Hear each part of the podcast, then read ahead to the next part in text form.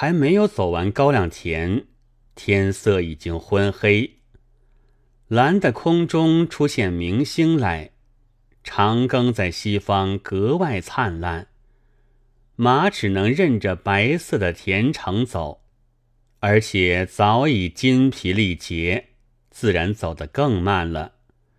幸而月亮却在天际渐渐吐出银白的清辉。讨厌。一听到自己的肚子里咕噜咕噜的响了一阵，便在马上焦躁了起来。偏是谋生忙，便偏是多碰到些无聊事，白费功夫。他将两腿在马肚子上一磕，催他快走，但马却只将后半身一扭，照旧的慢腾腾。嫦娥一定生气了。你看今天多么晚，他想，说不定要装怎样的脸给我看嘞。但幸而有这一只小母鸡，可以引他高兴。我只要说，太太，这是我来回跑了二百里路才找来的。不，不好，这话似乎太逞能。他望见人家的灯火已在前面。一高兴便不再想下去了，马也不带鞭策，自然飞奔。圆的雪白的月亮照着前途，凉风吹脸，真是比大猎回来时还有趣。马自然而然地停在垃圾堆边，一一看，仿佛觉得异样，不知怎的。似乎家里乱三三，迎出来的也只有一个赵父。怎的？王生呢？他奇怪的问。王生到姚家找太太去了。什么？太太到姚家去了吗？一还呆坐在马上问。扎。他一面答应着，一面去接马缰和马鞭。乙这才爬下马来，跨进门，想一想，又回过头去问道：“不是等不迭了，自己上饭馆去了吗？”丈，三个饭馆，小的都去问过了，没有在。一低了头，想着往里面走，三个使女都惶惑的聚在堂前，他便很诧异。大声的问道：“你们都在家吗？姚家太太一个人不是向来不去的吗？”他们不回答，只看看他的脸，便来给他解下弓带和箭壶和装着小母鸡的网兜。羿忽然心惊肉跳起来，觉得嫦娥是因为气愤寻了短见了。便叫女更去叫赵父来，要他到后园的池里树上去看一遍。但他一跨进房，便知道这推测是不确的了。房里也很乱，衣箱是开着，向床里一看，首先就看出失少了首饰箱。他这时正如头上淋了一盆冷水，金珠自然不算什么。然而那道士送给他的仙药，也就放在这首饰箱里的。一转了两个圆圈，才看见王生站在门外面。回老爷，王生说：“太太没有到姚家去，他们今天也不打牌。”乙看了他一眼，不开口，王生就退出去了。老爷叫。赵父上来问，羿将头一摇，又用手一挥，叫他也退出去。羿又在房里转了几个圈子，走到堂下坐下，仰头看着对面壁上的铜弓、铜矢、卢弓、卢矢、弩机、长剑、短剑，想了些时。才问那呆立在下面的使女们道：“太太是什么时候不见的？”掌灯时候就不见了。女乙说：“可是谁也没有看见她走出去。你们可见太太吃了那箱里的药没有？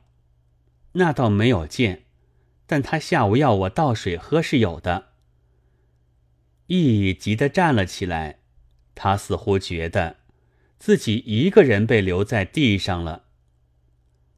你们看见有什么像天上飞升的吗？他问：“哦。”女心想了一想，大悟似的说：“我点了灯出去的时候，的确看见一个黑影向这边飞去的，但我那时万想不到是太太。于是他的脸色苍白了，一定是了。意在膝上一拍，即刻站起。”走出屋外去，回头问着女心道：“那边？”女心用手一指，他跟着看去时，只见那边是一轮雪白的圆月挂在空中，其中还隐约现出楼台树木。当他还是孩子时候，祖母讲给他听的月宫中的美景。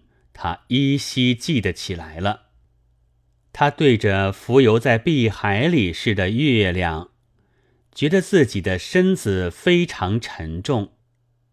他忽然愤怒了，从愤怒里又发了杀机，圆睁着眼睛，大声向使女们叱咤道：“拿我的射日弓来和三支箭！”女乙和女庚从堂屋中央取出那强大的弓，拂去尘埃，并三支长剑都交在他手里。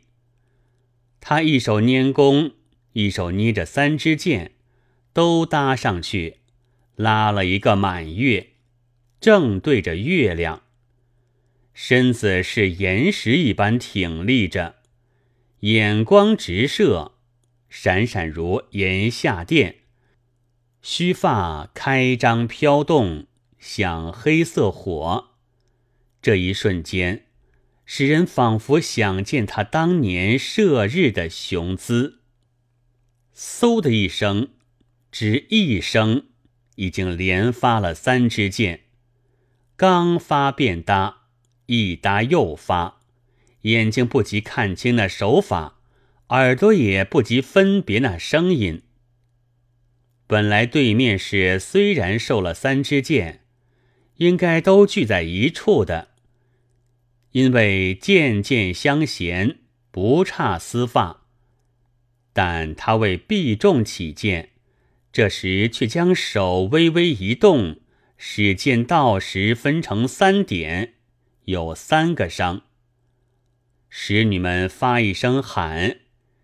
大家都看见月亮只一抖，以为要掉下来了，但却还是安然的悬着，发出和月的更大的光辉，似乎毫无伤损。呆！一仰天大喝一声，看了片刻，然而月亮不理他，他前进三步。月亮便退了三步，他退三步，月亮却又照数前进了。他们都默着，个人看个人的脸。一懒懒的将日弓靠在堂门上，走进屋里去。使女们也一齐跟着他。唉，一坐下。叹一口气。那么，你们的太太就永远一个人快乐了。她竟忍心撇了我独自飞升，莫非看得我老起来了？但她上月还说，并不算老。若以老人自居，是思想的堕落。这一定不是的。女乙说。有人说老爷还是一个战士，有时看去简直好像艺术家。女心说：“放屁！不过乌老鸭的炸酱面却也不好吃，难怪他忍不住。那豹皮褥子脱毛的地方，我去捡一点靠墙的脚上的皮来补一补吧，怪不好看的。”女心就往房里走，且慢，一说着想了一想，那倒不忙，我实在饿极了，还是赶快去做一盘辣子鸡，烙五斤饼来，给我吃了好睡觉。明天再去找那道士要一副仙药，吃了追上去吧。女更，你去吩咐王生。